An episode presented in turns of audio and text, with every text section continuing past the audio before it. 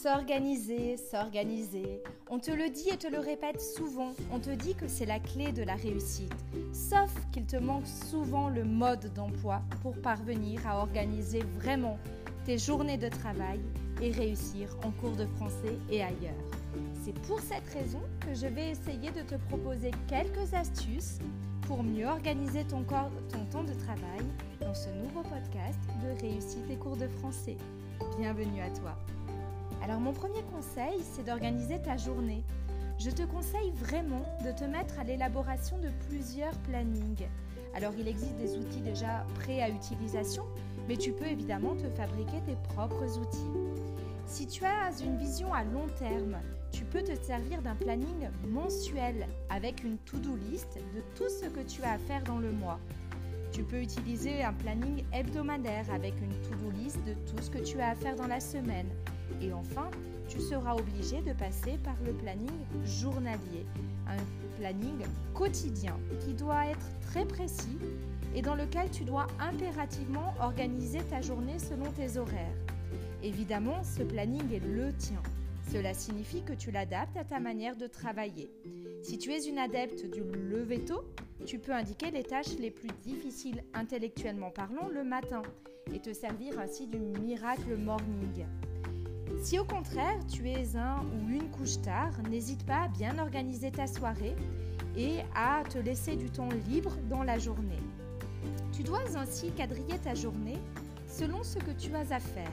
N'hésite pas à être exhaustif, exhaustive et aussi à indiquer les temps de pause, les temps libres, les repas, les temps de lecture, les temps d'écran, les coups de téléphone, etc.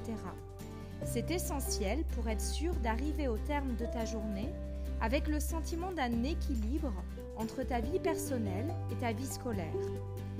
Si cela t'aide, tu peux te servir d'un code couleur.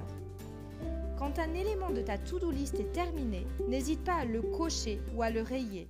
Le sentiment du travail accompli, de la tâche effectuée, est très valorisant et motive à, continuer, à poursuivre. Mon deuxième conseil, c'est de ne faire qu'une seule tâche à la fois. Ne cherche pas à multiplier les tâches en pensant être efficace. C'est tout l'inverse qui se produira.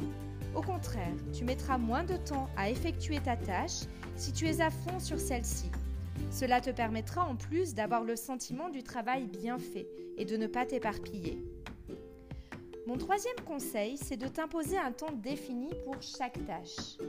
Un conseil tout bête, c'est d'investir dans un timer. Un timer, c'est un petit minuteur qui fait apparaître le temps restant en rouge.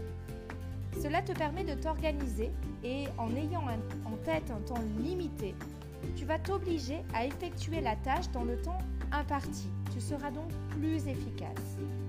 Tu peux ainsi utiliser le timer dans le cadre de la méthode de la tomate. La méthode de la tomate, aussi appelée technique Pomodoro, est une technique de gestion du temps développée par Francesco Cirillo à la fin des années 1980. Cette méthode se base sur l'usage d'un minuteur ou d'un timer permettant de respecter des périodes de 25 minutes qui sont appelées des pomodori, ce qui signifie en italien tomate. La technique se présente sous la forme de 5 étapes. Première étape, décider de la tâche à effectuer. Deuxième étape, régler le pomodoro, minuteur, sur 25 minutes. Troisième étape, travailler sur la tâche jusqu'à ce que le minuteur sonne et la noter comme faite. Quatrième étape, prendre une courte pause, 5 minutes, pas plus. Et enfin, dernière étape, tous les 4 pomodori, c'est-à-dire toutes les 2 heures de travail, prendre une pause un peu plus longue, 15-20 minutes. Cette méthode est très efficace pour travailler efficacement, pour travailler euh, euh, intensément plutôt, puisque pendant ces 25 minutes, tu vas être concentré sur la tâche à effectuer et tu sauras que ton cerveau va pouvoir se reposer par la suite. Cela motive à avancer, notamment dans les tâches les plus difficiles à effectuer. Mon dernier conseil, c'est de supprimer toutes les distractions. C'est peut-être dit et redit, mais pour avancer, il faut impérativement supprimer toutes les sources de distraction. Les écrans, le téléphone, les mails, les notifications, les petites gourmandises à grignoter au coin de la table et t'isoler aussi pour pouvoir être au calme et être efficace dans ton travail. Ce podcast est à présent terminé. Tu pourras retrouver les notes rédigées de ce podcast sur mon site internet réussite et cours de français.com. Je te dis à très bientôt pour un nouveau podcast. Podcast, pardon, et surtout n'oublie pas que la force de la littérature soit avec toi. Bye bye